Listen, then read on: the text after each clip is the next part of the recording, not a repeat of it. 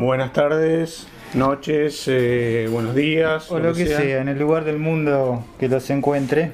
Eh, Sebastián Rosal. David Barrio. Somos Fresco y Batata, ya saben, los que nos escuchan, nuestros oyentes. Nuestros fieles seguidores. Eh, episodio 5. Episodio 5, ya estamos, estamos en, en línea con, lo que, con el número que corresponde. Y vamos a hablar hoy. Hoy dejamos el cine. Dejamos el cine. Momentáneamente lo dejamos. Y pasamos a la música. Este, oyeron la, la introducción.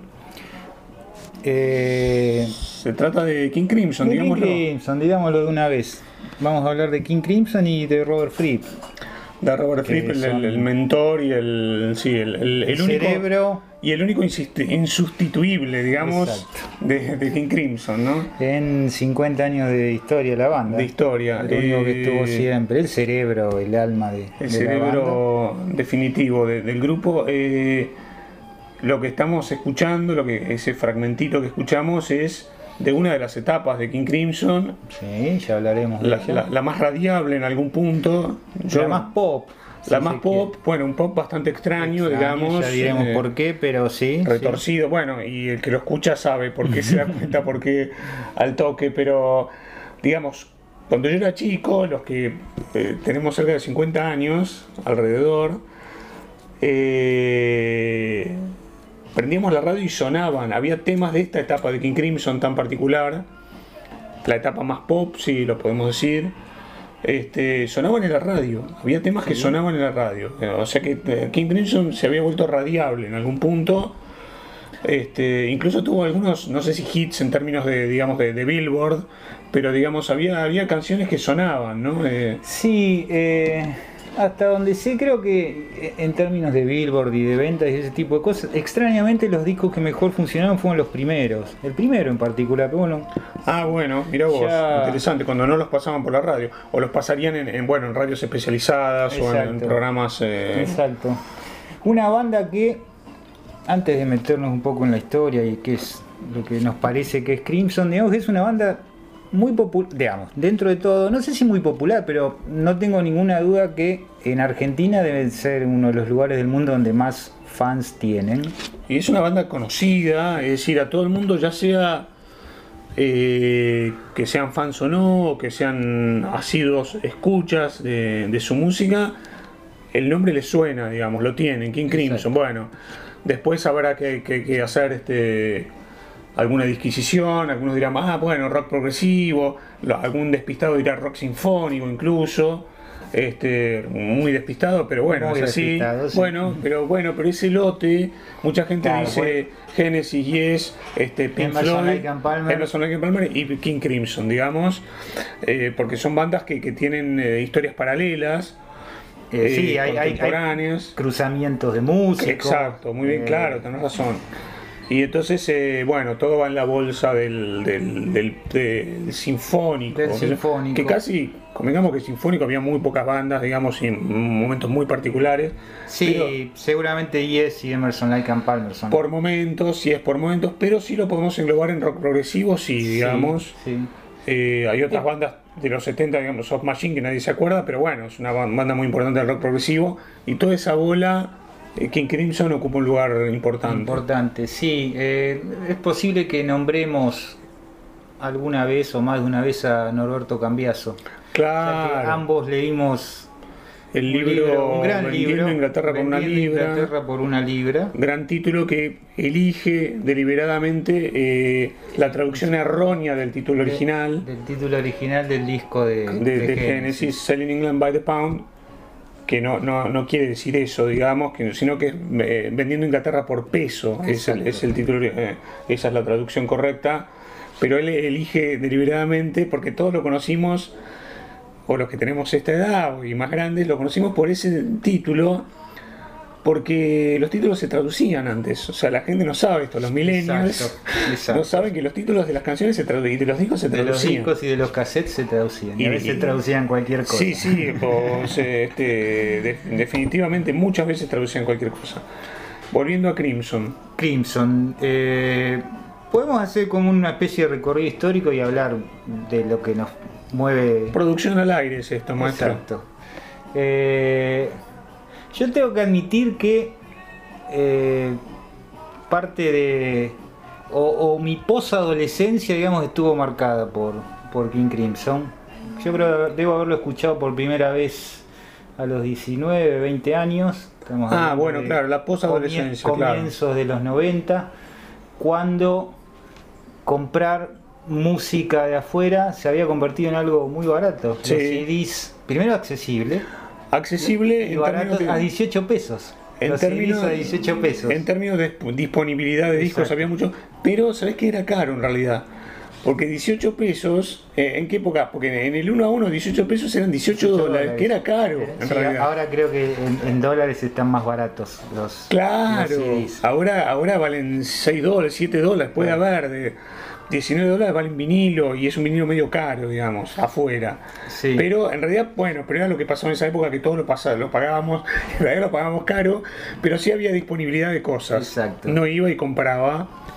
Y, Y lo- era, Lo que hice con King Crimson fue empezar a comprar los discos y escucharlos en orden. Y de Ah. alguna manera, aunque esto era casi un cuarto de siglo después, ir viendo. Usted es de los maniáticos. No, no lo hice con muchas bandas. Bueno, llámeme maniático si quiere. Con esta bien, si es con esta sola, no. si no es un modus operandi, No, no, es no, un no, caso particular, con, está con- bien. con otras bandas No lo hizo. fui mucho más anárquico. Pero no con Crimson, así que pude ir de alguna manera siguiendo el, el- el- el- la- el derrotero estético Claro, de la claro. banda. Y lo que sí, sí, po- si empezamos a hablar del primer disco, lo que sí recuerdo vivamente es que pocas veces, si es que hubo alguna otra, un disco me causó tanta impresión Ah, como ese primer disco. A esa edad, tenías 19 A esa años. edad, sí, o bueno, sea, ya era sentir- no eras un niño, Era digamos. un niño y ya tenía. Ya tenía. Tu recorrido- tu recorrido tenía vital. varios peregrinis encima. eh, incluso, y musicalmente también. A lo que voy es que yo escuché ese primer disco y un poco sentí de dónde viene esto. Claro, fue claro, un poco- claro. Con lo cual. Debe haber sido interesante ver qué reacción tuvo En su momento. su momento, cuando Bueno, salió. porque claro. muchas de las cosas que, que se escuchan en ese primer disco, que es del año 69 y que Sí. se llama In the Court of the Crimson King, Así es. uno después las escuchó en otro lado, pero en ese momento debe haber sido algo bastante revolucionario. Bueno, pero si vos decís que en el 19, en el 19 no, a los 19 años, ya habiendo escuchado mucho, obviamente, un tipo que le gusta la música, un melómano, le causó impresión con todo lo que, todo el agua que había pasado bajo el puente en todo ese tiempo. Exactamente. Yo vos sabés que no sé si, yo no sé si no se aceptaba más fácilmente en su momento que después. Hay, hay bandas, y pasa con películas también, que mejoran con el tiempo eh, de manera literal. No es que mejoran porque, porque aniejan o etcétera, sino porque causan un impacto mayor, depende del en otro contexto, digamos, ¿no? es posible. Y a lo mejor me decís año 90, 91, qué sé yo, respecto a lo que se escuchaba en ese momento, vos caes con caes en, en- ese disco de King Crimson y realmente era de otro planeta, digamos. Es decir, eh, la banda había seguido, pero yo creo que las bandas más, más originales, yo no sé si dejaron un legado eh, que lo podamos rastrear, viste, en- en nuestra contemporaneidad, digamos. A lo mejor las bandas más originales son las que siguen sonando, las que uno va y siguen siendo raras Sí. y extrañas y tienen un impacto eh, en el futuro. Hay bandas que son para el futuro, literalmente. Sí, y, y- y un disco extraño, eh, muy violento y muy frágil al mismo Sí, tiempo. el, el tema Es este del. Schizoid Man o 20th sea, Century Man, ¿no? Sí, muy violento y muy frágil al mismo tiempo, muy tormentoso y pero por momentos muy diáfano también todo todo en, en- en cinco temas Sí. en un momento además Londres fines de los 60 era la ebullición total digamos ¿no? Claro, y era la, sí, sí, era, era ya, ya el progresivo, según el libro de, De Cambiaso. eh, que, que la que se- él, él rastrea el, el principio, el germen de la música progresiva Claro. en la psicodelia. en la digamos. transición de la psicodelia Claro, es muy interesante, pero en la psicodelia ya estaba, que la psicodelia a fines de los 60 hay como un rebrote del, del, del folk, digamos, ¿no? Hay como una aparición del folk, el folk inglés, el, el- la... ¿Cómo se llama? La, la gente de, de Canterbury, hay toda una, una cosa Sí. ahí que lo llama eh, pastoralia, lo llama La nota, que ya Es- se remonta a mediados de los 60 en temas de los Rolling Stones, por ejemplo, Exacto. o de los Beatles. creo que es el momento en el que el rock británico eh, asume que tiene que puede pasado. abrevar en una tradición Claro, que que no es la excede a del la blues. tradición americana. Claro, que no es la del blues. Exacto. Este, Que ya estaba en los Beatles también, Claro. la música de, de los espectáculos de variedades y ese Claro, tipo de claro, cosas. claro. Este, sí, hasta del music hall, digamos, Mm. incluso, ese tipo de. Pero, claro, y hay, hay un disco que es este, el disco de los Kings, eh, de Village Green Preservation Preservation Society, disco que extraordinario. tiene esa. Exacto. De manera irónica, pero no tan irónica, dice, bueno, volvamos, porque es como un canto que va a contracorriente de los 60, digamos, este, Sí, en algún punto. Y que, que esto está en Crimson y que está en todas las bandas que Claro, mencionamos, claro. que Cambiazo de alguna manera dice que es como una especie de escape de los 70 en Inglaterra, que es fue una década complicada en términos... Sí, estamos hablando todavía igual en los 60. Sí, fines de los 60, pero pero, ahí ya- está el germen que Claro, claro. Y ya se sabía lo que Lennon diría en los 70, digamos, eh, de Dream is Over, ya, ya, se- ya se venía viendo de el- antes. El, par- el pavo está frío y claro, claro, claro, claro. Bueno, este primer disco de, de Crimson tiene, tiene otra particularidad para mí. Cambiazo lo ubica como, como el nacimiento del progresivo, lisa y llanamente. De, de algo que ya no es eh, psicodelia, sino que es lisa y llanamente progresivo. Y tiene algo para mí que es notable, y esto, esto es muy personal, y es que no es con lo único que creo yo que ha ocurrido, y es que de alguna manera la primera, entre comillas, obra de un género es casi como su clímax, por así decirlo. Personalmente yo no, no, no, no, no conozco disco de rock progresivo que me guste, que considere mejor que ese. Ah, ok, Eh, es como, eh, sí, no sé si compartimos esta opinión, pero, No, es- pero- esto es mío. Sí. Es como, es como la eh, pasa lo mismo con la ópera, digamos. Mucha gente considera que la primera ópera de la historia es el Orfeo de Monteverde y mucha gente considera que es la mejor ópera de la historia. Claro, que de ahí ya se, que ya se rompió el molde, digamos, y que esa Exacto. fue la, la fundadora y la irrepetible. Exacto. Ahora, ese disco, eh, yo no lo tengo, no, no lo tengo tan, tan, tan, todos los temas en recuerdo, pero tiene este tema que mencionábamos, eh, 21st Century 21st Schizoid Century Man. Que es un, un tema violento, digamos, fuerte. Eh, uno ahí mira la tapa y escucha ese tema, ¿no? Esa tapa tan particular, una cara así como, como una máscara Sí, enrojecida. que un poco remeda, si se quiere, al, al- al grito de, de Munch. de, de Munch, claro. Y eh, claro, que es esa la desesperación y es, y es el título, ¿no? El hombre el esquizoide hombre del, siglo XXI. ¿21 es o 20? Siglo XXI. 21, 21. 21. Y casi punk, diría, que después es algo que por la misma época retomaría, retomaría no, y también iría por esa línea eh, otra que, que no mencionamos, que es Vandergraft La Generator, banda, ¿no? la banda de Peter Ham. Claro, es así que no, que no, no mencionamos en el lote este.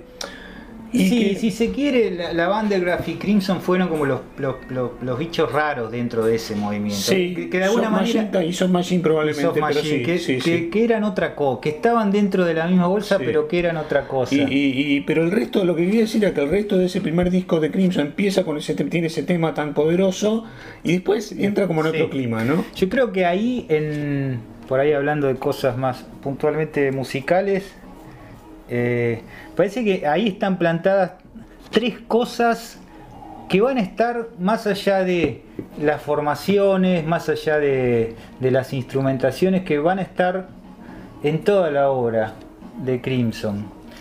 Y es, por un lado, una cosa como muy violenta eh, que preanuncia, si se quiere, esto tomémoslo con pinza, pero si preanuncia cosas del heavy metal, incluso, o sea, Sí. muy, muy pesadas, o sea, momentos de en, la- en los que tocan a velocidad supersónica, sí, sí, sí. eh, muy densas instrumentalmente. Eso por un lado, por- pero esto al mismo tiempo convive con melodías Mm. que tienen, son etéreas casi. Sí, sí, sí, sí. Eh, extraordinarias. Esa parte podría convivir con, con- podría ser parte de lo que se de, de la zona compartida con otras bandas, Con digamos, otras de- bandas. de- Pero después hay, hay un tercer elemento que es muy interesante, que es el, el- el coqueteo con, con el jazz de vanguardia, Claro. pero también con cosas que vienen de la música clásica, de- con toques impresionistas, incluso con toques de música contemporánea. Hay un Sí. tema, ahora vos te vas a acordar y me vas a decir en qué película está, estoy seguro, que se llama Moonchild, Sí, en ese primer disco, que eh, tiene, por ejemplo, tiene dos de estas tres cosas. Una primera parte con una melodía extraordinaria, exquisita. Exacto. En, en Buffalo 66 está De Vincent Gallo. de Vincent Gallo, la primera película de Vincent Gallo. Bueno, pero ese es, es un tema muy largo que tiene lo- la primera parte con, con esta melodía que ya digo, es, es, her- es hermosa, pero después hay una larga parte que es una especie de improvisación con elementos impresionistas, atonales, Sí, incluso. Otro, claro. Bueno, eh, Soft Machine tiene eso también, además del coqueteo con el jazz rock, digamos, Exacto. que ya estaba. Eh, y no, eh, quería decir algo de Band Refrigerator, también tiene eso de que casi anticipa la manera de cantar de Peter Hamill es casi de, de- de hard rock, Exacto. digamos, pero de hard rock de los 80, digamos. Exacto. Podría ser Rap Halford de, de Judas Priest, ¿viste? Es ese tipo de voces que no son para todos los gustos. Este, pero claro, pero Crimson también lo hace ahí. Quiero decir que esas cosas en Crimson estaban también en, en potencia, digamos. Después la banda elige, pero pero es un muestreo de, de música por venir también lo que hace lo que hace Crimson. Y esa primera, digamos, hay como, digamos, es, Crimson es una banda que, digamos, eh, siempre con la presencia de Fripp, insistimos, es, es su cerebro, Guitarrista, guitarrista, compositor, no eh, cantante, digamos, siempre la, la, la no, banda no, tenía- es más, no, sé- no sabemos si habla incluso No sabemos si tiene voz, nunca se le escuchó la voz. Exacto. Eh, es decir, un, tipo muy particular. Eh, pero bueno, en, en la historia de Crimson se habla de por lo menos cuatro momentos, tal vez cinco, pero cuatro. Esta primera etapa y- y- y estos periodos son breves, muy breves en general y muy productivos. Esta primera etapa va del 69 al 71, incluye cuatro discos. Eh, In the Court of the Crimson King, In the Wake of Poseidon y Lizard, que son los dos del 70. Y el cierre de esta primera etapa es Island, Island, que claro. es otro disco, un disco mucho, más, bastante- or- bastante- mucho más calmo, mucho más orquestado, Sí, es de sí, mis sí, favoritos también. Digamos, eh, son cuatro discos y rotación de músicos todo el tiempo. Bueno, Eh, Fripp es conocido también por ser mm, súper exigente, digamos, un tipo que quería. Los discos los tenía concebidos, casi los sacaba de su cabeza al dedillo. Es, es de los grandes, de los grandes músicos, no digamos eh, autoritarios, no, pero digamos de los Obsesivo. obsesivos a los Frank Zappa, digamos, ese tipo de gente, ¿no? Exacto. De, de paso compartieron algunos músicos, eh, por lo menos eh, Beleu, eh, Adrián Beleu ha tocado en, los- en los dos. Exacto, sí. Eh, Y- En la banda de Zappa, digo, y en las bandas de Zappa y en King Crimson. Y, y- pero claro, y, y rodeado siempre de, de- de músicos extraordinarios. Claro, los el, dos. el can- el cantante de- del primer disco y del segundo también, de casi todo el segundo disco es Greg Lake. Claro, de de- sí. Bueno, se daba esos cruces, se daban esos Esos cruces. cruces. Después, hoy hablamos de cruces. Bueno, el baterista, el de Yes, ha tocado. Claro, la segunda formación, que es como la más. eh, No, la segunda y la tercera son las más, las más estables, digamos. La segunda formación, digamos, hay como un periodo de, de descanso, si se quiere, o de que la banda desaparece en el Sí. 72 y en el 73 vuelven con eh, un trío, el trío clásico de rock, digamos, Bill Bradford, de Yes de en Yes, batería, batería, John Wetton en el bajo y en la voz. que también ha tocado, también ha tocado en Yes, un Wetton. no. ¿No? No, no, lo que sí tocó eh, Wetton con Steve Howe en Asia. Ah, tenés razón. Junto con Carl En Palmer, los Emerson, 80, Lake and claro, tenés razón, un 80. supergrupo, tenés razón. eh, los llamados supergrupos. Los llamados supergrupos. Exacto. Esta segunda etapa de, de Crimson, que son dos años nada más, 73 y 74, tiene tres discos también extraordinarios: Black Stands in Aspic, Starless and Bible Black, and Red. Y Red, perdón. Claro. Eh, Ya estaba todo en, lo estabas largando todo en inglés. todo en inglés. La tapa negra, esa red, La gran, gran tapa disco. oscura, si se Sí, quiere. negra con las caras de ellos. Eh, sí, sí, un gran disco. Un disco ya más, más pesado, digamos, un disco con mucha. Los tres discos Sí. en realidad, son discos, pero de nuevo, tenemos esta cosa como muy pesada, donde están tocando a- por ahí al unísono, bajo, batería y guitarra, Sí. Pero mechado con... Con esos pasajes, sí, casi etéreos, como si vos- Exacto.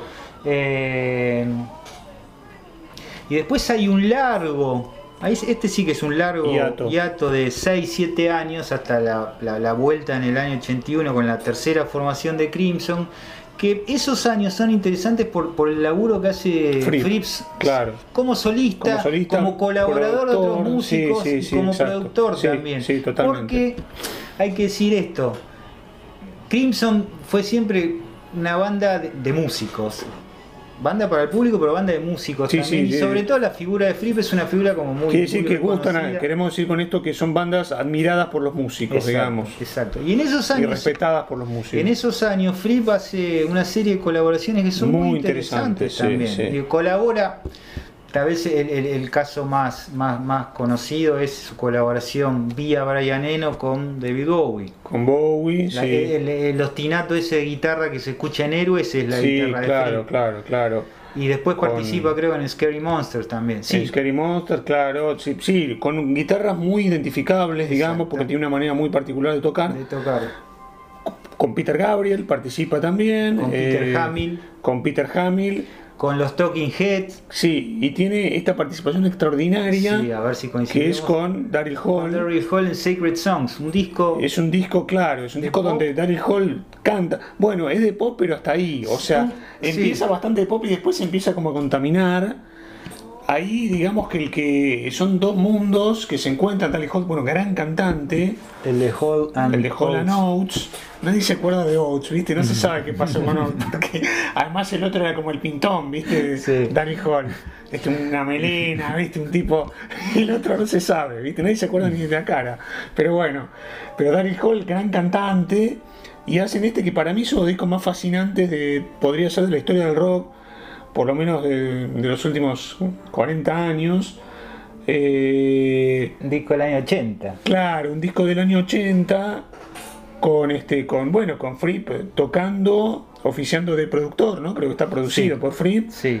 y, eh, y, y componiendo también, porque bueno, hay, hay un tema que debe ser el único tema con la, con la cadencia típica del blues, que es primero, cuarto, quinto, con- Claro. que es el de algo de cigarettes, dice en el sí, título, sí, no me sí, acuerdo. sí, que puede ser el primero, porque el disco se va contaminando, ¿eh? sí, sí. Eh, es una, una- un paso audaz de los dos, digamos, porque Hall, bueno, Hall tenía una carrera muy, muy, este, digamos, asentada y muy fructífera en lo suyo. Sin embargo, dijo, bueno, a ver, Sí. no sé cómo fue la historia. yo lo, leí algo, no, no la génesis de ese disco, pero, pero sí que a Fripp le fascinaba la idea de componer canciones pop, digamos, ¿no? Y como que ahí había un territorio eh, en apariencia tan consolidado y tan este diagramado, él sentía que, que es- podía ser un lugar de experimentación también, ¿no? A ver, bueno, compongo una canción pop. Es decir, un poco la, la libertad que te da la, un territorio pautado. Es decir, en un Sí. territorio pautado vos podés hacer, tenés, Exacto. tenés ciertos, como- ciertos datos y después hacer, arreglate, digamos. Es como el arquitecto que diseña entre medianeras. Claro, claro. Y, y ahí sale un disco extraordinario.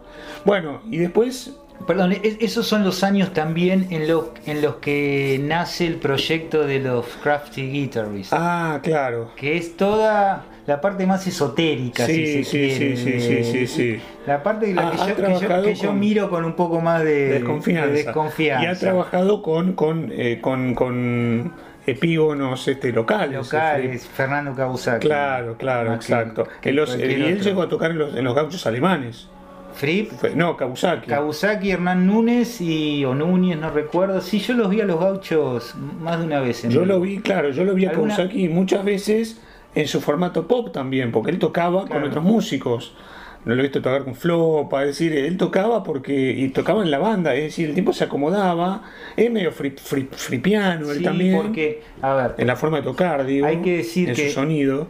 Quien no, quien, quien no vio tocar a, a Fripp en vivo, En mi caso, no lo vi. eh, hay Usted que sí, decir después que, va- es, después que es- contará su experiencia. que es un guitarrista que toca, en principio sentado. Ah, bueno, lo, lo he visto en imagen, no lo vi En tocar un- en vivo, pero un- sí lo vi, lo toca vi. En un, en un taburete. Claro, no, no, eso sí, sí, no, lo, lo vi. absolutamente inmutable. Pero no asistí a un show de ellos, claro. Que Inglés, exactamente, absolutamente parece- es un monje. un, ban- un banquero, podría ser, la, porque la imagen de él es como un banquero. Un ¿viste? contador, diría Sí, yo. sí. Banquero no, perdón, un bancario, no un banquero, un bancario.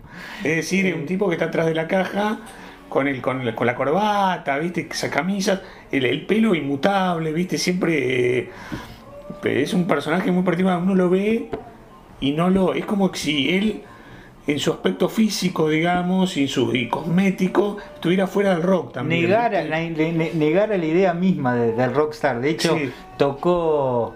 eh, tocó en algún momento, hizo una gira con lo que se llama, no se llama o se llamaba, no sé si existe todavía, el G3, el G3 digamos, el, el, el guitarra Ah, claro. con Steve Bay Sí, y con. Joe Satriani. Bueno, Y los otros dos son dos payasos arriba del escenario y Fripp está en su taburete sentado en el fondo. Eso no lo, no lo escuché porque es lo más parecido a, Sí. a algo al infierno que, Sí, se me ocurre. Todos sí, tipos que tocan lo que quieren, obviamente. Hizo, hizo bien en no escuchar. Pero esa cosa de tanto guitarrista. Tanta pirotecnia ya, sí, ya sí, mole- molesta. Eh, pero bueno, estos años son también los años en los que nace ese proyecto. Y yo creo que ese acercamiento al pop, de alguna manera.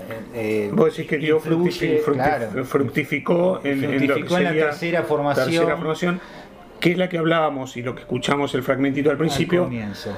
Cuando yo era chico, digamos, sonaban en la radio. O sea, uno prendía la radio y sonaban. Y no necesariamente en radios especializadas en rock. Había un par de temas, Mati Kudasai, lo contamos. El Heartbeat, probablemente. Claro, ahí incorporan, ahora vos me vas a decir la formación completa, pero este de, de campo, vos sos de- en el campo, este incorporan a Beleu, digamos, Adrián Beleu, Bileu, Bill Bradford en es- batería y Tony Levin en. que Beleu eh, es un gran cantante además, un cantante con una voz como que le sobra la voz, Sí. y además cuando uno lo ve, repito, yo no lo vi en vivo, lo, lo he visto en videos, digamos, es un tipo que no, la voz parece que le sale, viste, que no, no, no le cuesta salir, no le cuesta la voz, es una cosa de loco. Bileu es el tipo arriba de un escenario más genuinamente relajado que vi en mi vida. Claro. Para cantar, para tocar la guitarra, para comunicarse. O sea, todo, todo lo que uno. Porque vos lo viste con esa formación. Yo le voy a confesar algo, A ver. Barrio. Cuando en octubre del 94 Crimson vino a la Argentina. Sí, sí. Tocaron en, creo que tocaban en Rosario, en Mar del Plata, no sé si en Córdoba, y en Buenos Aires tocaron nueve veces, divididos en dos lugares. Un lugar que se llamaba Pridamí, Prida a mí, claro. en Monroy, a, media cuadra lo de... comentaba con alguien, hago un, un excurso, pero yo vi a los Rodríguez en Pridami. Este, sí, año 91, calculo. Bueno, en, en Pridamí estaba en Monroy a metros de Cabildo. Y en Buenos Aires tocaron nueve veces, repartidos entre Pridamí y el Broadway. Yo fui a ver cinco de esos. Ah, shows. mirá, ya el último yo, por supuesto, me, sal- me sabía los temas de memoria. Eras un fan y tenías dinero en Y esa tenía época. dinero, las dos cosas. Este, y pelo. Y pelo, bueno, eso, eso no, no es Eh, impedimento, pero. eh, bueno, y con esta tercera formación sacan tres discos que ya David lo dijo. deciros en orden. Eh, Eh, Discipline, Discipline. que eh, incluso iba a ser ese el nombre original de la banda. Ah, a último momento, Crimson, eh, perdón, Fripp decide eh, volver con, con King Crimson. Discipline Beat y Three of a Perfect Pair. Perfect Pair, así es. Yo esos discos los he tenido, los he tenido y tengo alguno todavía, los he tenido en CD, digamos, los, los- los tenía. Eh, así que para mí King Crimson yo empecé por ahí, digamos. Bueno, creo que vos también después fuiste para atrás, lo que contabas no, no, antes. no, no. Ah, porque yo empecé por esos discos de King Crimson. No, no, yo empecé con la parte más eh, progresiva dura, si se quiere.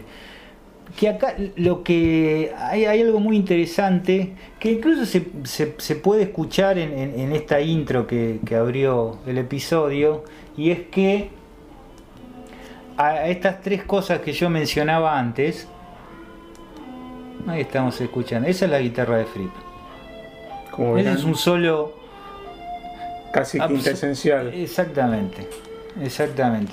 Eh, decía que dentro de un marco más pop, si se quiere, estas tres cosas que mencionaba antes se mantienen, porque hay, hay momentos muy violentos Sí, también sí, en sí, esta formación, pero suman algo más todavía y es algo que está tomado de un tipo de formación que se llama el gamelan o el gamelán A ver, desarrolle. que es el, no sé cómo se pronuncia, si gamelan o gamelán, sepan disculparme, que es eh, un tipo de orquesta formada sobre todo por eh, lo que se llama metalófonos, xilófonos, ese tipo de cosas, también, también con, cosas percusivas, tambores y alguna cosa melódica tipo flauta o algo así, que viene del sudeste asiático, claro, de la parte de la isla de, Java, de Bali, de, de Indonesia, que tiene un patrón rítmico muy particular. Sí. Si hay algo que de alguna manera define, a mi entender, esta, ese momento de Crimson, es que uno muchas veces escucha las canciones y no sabe no sabe dónde sí sabe dónde está el pulso, pero no sabe cuál es el compás. Ah, no, claro. Porque hay un entrecruzamiento digamos, están, están tocando los cuatro, ¿sí? las dos guitarras, el bajo o el, stick. Sí, porque digamos que esa es la formación. Esto no lo dijimos, pero esa es la formación. cada uno Una formación de rock clásica, Y cada uno está tocando en un compás distinto. Claro, claro. Bueno, es, ese arma una especie de, entretejido eh, rítmico que es muy particular y que es propio de gamelán, que, es, que en realidad es, algo que ya había fascinado a Occidente a comienzo, fines del 19 y comienzos del 20, sobre todo los músicos impresionistas. Debussy fue influenciado por eh, Satie fue, fue Ravel, digamos, toda, esa camada de músicos impresionistas franceses eh, bueno, fueron influidos y, Crimson en ese momento en particular también, o sea, son, rítmicamente son estructuras como muy complejas pero que suenan muy fluidas al mismo tiempo. Pero por eso crean una sensación como de extrañamiento eh, que... por eso da, da, por resultado un pop tan extraño, digamos, cuando decimos pop, no se imaginen este...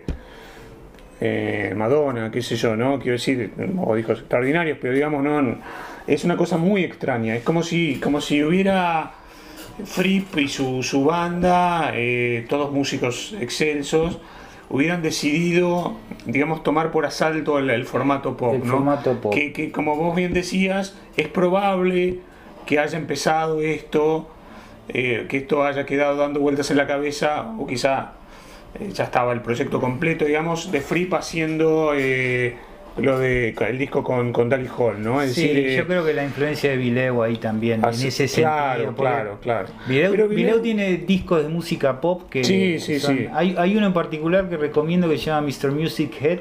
Sí. Eh, eh toca todo, todos los a mí instrumentos. A veces me, hincha las pelotas vos, eh, eh con esa. Él también sabes, puede ser pirotécnico, Vileu. Sí. Y tiene, y además toca tanto, digamos y, la voz, que es esa, esa, gran voz que tiene, a veces se hace para mí un poco empalagosa. Pero bueno, es un musicazo, digamos. Eh, dijimos, tocó en una de las formaciones de Frank Zappa, toca y la rompe.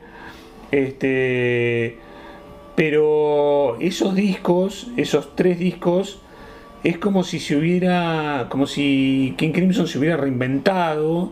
Yo creo que de, una, de manera más abrupta que en las otras, que en la segunda etapa respecto de la primera, por ejemplo. Me parece que esta es, como otro grupo directamente. Y no sé si hubo tantos, tantos casos en la historia del rock de grupos que se reinventaran de forma tan tan radical, ¿no? Este, eh, sí, se me ocurre Génesis, tal vez. Pero, no porque fue como una continuidad, digamos. el primer disco que, que, canta Phil Collins, A Trick of the Tail, ¿no? Donde él estaba en la batería y pasa a cantar, digamos. Eh, es un disco que sigue siendo progresivo. Eh, es casi como un paso natural. Ellos se quedaron básicamente sin cantante porque se fue Gabriel y dijeron, bueno, ¿qué hacemos? Probaron a varios, estaba Phil Collins ahí. De hecho, en vivo, obviamente Phil Collins seguía haciendo los temas, los temas que cantaba Gabriel antes, los hacía Phil Collins. Después sí, digo, si uno compara eso con la música de Genesis de los, Genesis de los 80, era otra banda, pero era había como ido derivando. Una otra que se me ocurre, perdón, a ver si pensamos es, en la es eh, Fleetwood Mac, digamos. Fleetwood Mac era una banda de blues, pero hecha y derecha. Sí, del blues eléctrico inglés de fines de los 60. Y después terminó convertida una banda también extraordinaria. Yo creo que su mejor disco es, es este Dream, se llama así, el de donde pasa, pasa a ser otra cosa. Es un disco casi de, pop, eh, rock. Eh, Dream se llama, ¿no? Creo. Este, sí y que es el disco que se supone de ruptura del matrimonio de, la banda. Este. Y. No, otro caso que se me ocurre, pero mal hecho, muy mal hecho, es el de Yes. Claro, porque ya estuvo su. Porque- Vos lo fuiste a ver en ese. Vos lo viste, ¿no? Eh, le voy a confesar algo. En esa etapa. Le voy a confesar algo. Eh, Crimson tocó a comienzos de octubre del 94. Sí. A fines de septiembre de ese mismo año, es decir, unos pocos días antes, vino Yes, acá, con una formación en la que estaban Anderson, Squire, Alan White, Trevor Rabin, no me acuerdo en teclados quién estaba. Wakeman no era ni, ni Patrick No, Glass. no. Y tocaron en el Broadway.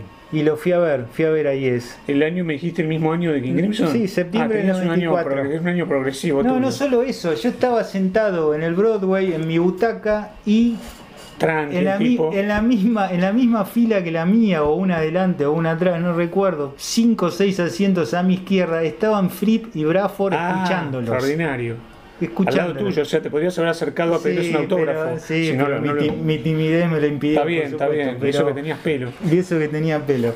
Eh, pero otro caso que se me ocurre, pero mal hecho, de transición entre un rock eh, progresivo duro, por así decirlo, y el pop de 90-125 es el de Yes. Pues en el medio hubieran discos Claro, claro, claro. bastante hubieran discos infames de Claro, pero de- el, el caso con Crimson es que no fue una transición, sino No, que tenían ese no, hiato, el más largo que dijiste un vos, corte abrupto. y aparecen como otra banda que se llama King Crimson y cuya única relación en principio con King Crimson es que está Fripp, Fripp. eh, nada menos, ¿no? Digamos, la, la Sí, cabeza, sí. el gestor y el, el- el factotum de Crimson. Quiere decir que los músicos, esto por ahí vos lo sabés, pero los músicos que hicieron se adaptaron, dijeron, bueno, este es el proyecto de Fripp, eran musicazos, es decir, él en principio no elige músicos dóciles, No. pero músicos que no que sean tímidos, digamos, porque Beleu y todos esos tipos, Levin tampoco.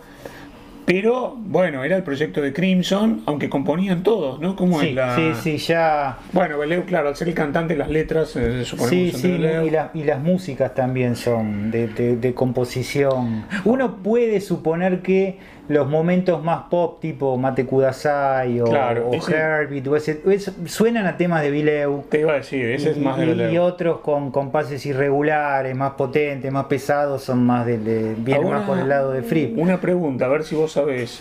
Ellos ya tenían, bueno, cuando alcanzaron la, la cifra de tres discos, tenían material, pero digamos, en el primer disco ellos se presentaban y tocaban temas antiguos de, de Crimson. Eh, yo, ¿Sabemos eso? ¿Vos lo viste en el año 90? No, yo lo vi en el acá, 94 ya con otra formación, Claro, con, el, claro. con el doble trío. No, yo las cosas que escuché, shows de ellos del año 82, 83, no escuché no escuché temas viejos. Claro, bueno, esos shows ahora Pero, no, comentemos- pero esto tomémoslo con pinzas. No, pero- no, no, no hacemos publicidad, pero comentemos que en Spotify, antes de que estuviera la, filmogra- la filmografía, la, la discografía de Crimson, que ahora creo que está casi completa por lo que vimos hoy, eh, y en otros sistemas de, de streaming debe estar, pero en Spotify particularmente hay un montón de, de discos en vivo que no salieron como tales, yo creo, que eso debe ser parte del patrimonio de Fripp, y que son discos impecables, uno se escucha eh, de- desde un punto de vista del sonido, bueno, de la ejecución también, pero el sonido es increíble, y hay un montón de shows que corresponden a las distintas etapas de la banda. sí. Es decir, que uno puede agarrar un disco del 82 en vivo, no sé, en vivo, en, qué sé yo, en México, en, no sé, el DF en el 82, porque hay uno en el DF, y escucha eh, King Crimson en vivo con temas de esa época, pero yo eh, tampoco escuché por eso que tocaran temas de otras épocas. Así que eso no, no, No, sé. no, de esa formación no. Sí, ya, sí tocaban temas viejos, digamos, de, de- de- Cuando los viste vos. Cuando los vi yo, sí, sí. Que una formación extraordinaria, también que era un sexteto que en realidad era un doble trío. O sea, Claro. dos baterías, dos bajos y dos guitarras. Muy interesante. Eso no debe tener parangón en la historia del rock, pero hay un disco de, de Ornette Coleman que se llama Science Fiction del año 70, 69 y es así, es, son, pero no solo eso, son los tipos tocando al mismo tiempo, tocando cosas distintas a veces, como si fueran dos, este, por ejemplo, dos ritmos distintos, o sea, la batería, to- to- todo tocando al mismo tiempo. Es una cosa muy, muy extraña, al mismo tiempo particularmente fluida, ¿viste? Uno lo escucha, sí. digamos, pero escuchás en un canal una batería, en la otra otra, es una cosa muy extraordinaria. Y mm, Bueno, e- esa, eso, ese doble trío sonaba que era algo impresionante, impresionante. Con, Bueno, lo viste cinco veces. este, más o menos, sí, más o menos con, con el, tra- el trabajo de guitarras de Bileu y de Fripp era Claro, similar al claro. que venía de la etapa anterior, pero a mí me impresionaba mucho el trabajo de los dos bateristas, uno era Pat Mastelotto y el otro Bill Bradford que seguía tocando con Fripp. Eh, Es decir, hay varias bandas con dos bateristas, pero no que hagan este, Exacto. este trabajo. que si se quiere, por definirlo muy burdamente, Mastelotto era el encargado de llevar el ritmo básico Claro, de claro. la canción y el trabajo de, de Bradford era como más percusivo, pero también con esta cosa de, de, de- de- de la polirritmia, de, de Sí, sí, cada sí, uno tocando. en un- eh, veía una entrevista a Vileu hace un tiempo en el que un poco le, lo, lo lisonjeaban por, por este asunto y Vileu decía, bueno, es matemática y punto. Es así, Claro, es claro. así de- Bueno, está bien esa definición. Se lo podría definir como un, como un músico matemático, ¿no? Eh, que incluso al propio Belé, ¿no? Sí, sí, Este, claro, los dos. quirúrgico, ¿no? Un tipo muy preciso. Ahora estaba pensando que lo que decías de esta, de esta polirritmia y de estos ritmos de- de Asia, eh, los discos, los tres discos, tienen además en los títulos, tienen una cosa un poco zen, un poco, ¿no? Discipline. Beat, Beat. digamos que remite, pero también remite a los beatniks. exacto. Porque de hecho el, el tema, ¿cómo se llama el primer tema? En Neil, eh, Neil and Jack and Me. Claro, que hace alusión a, a- en el camino, ¿o no? Eh, Sí, claro, sí, sí. a On the Road de, de Kerouac. Este, y tienen esa, bueno, más de Kudasai es una frase en, es en japonés, me parece, ¿o no? Sí, no sé en qué idioma es. Este, y sí, yo creo que.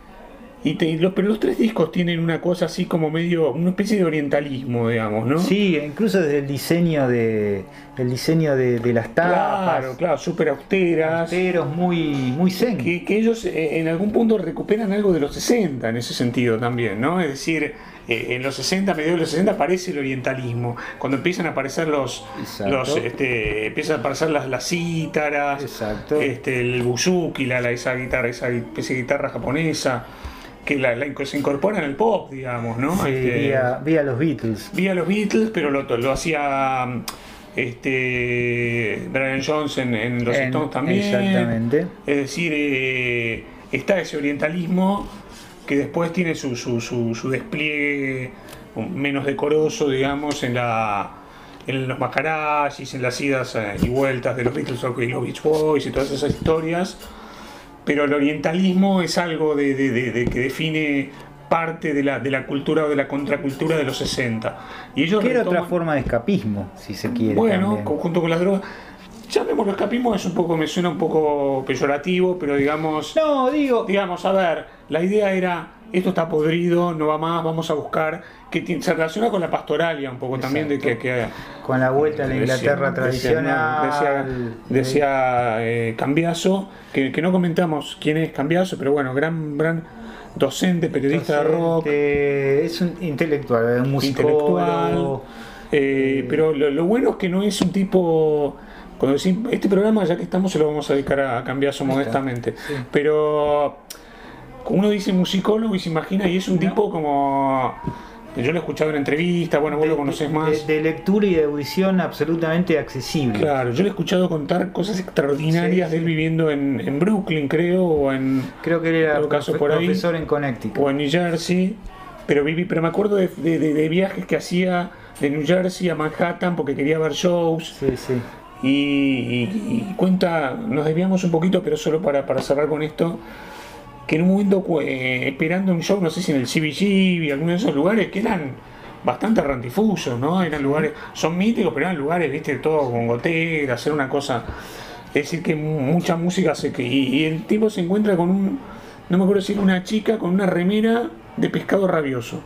Este y se pone a hablar con la chica, qué sé yo, o un tipo, quizá era, lo estoy, le estoy poniendo un poco de pimienta, pero era americana, no era argentina, con una remera de pescado rabioso. Y ahí había, bueno, le hace la genealogía de cómo llegaste a esa música, qué sé yo, bueno.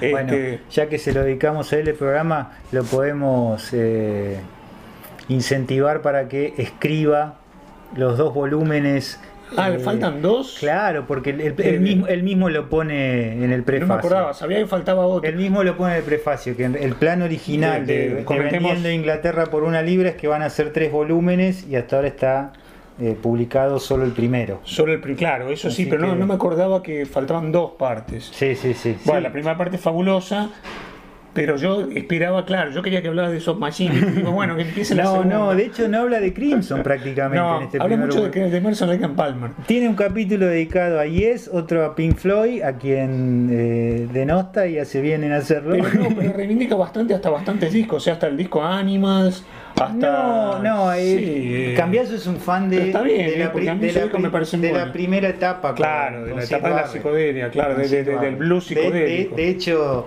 de alguna manera, los discos de la década del 60 para Cambiazo son Sgt. Peppers, eh, In the Court of the Crimson King, como comienzo el progresivo, Y el primero- el primero de Piper at- Piper at the Gates at of Dawn. Sí, sí, sí, sí, de sí. Pink Floyd.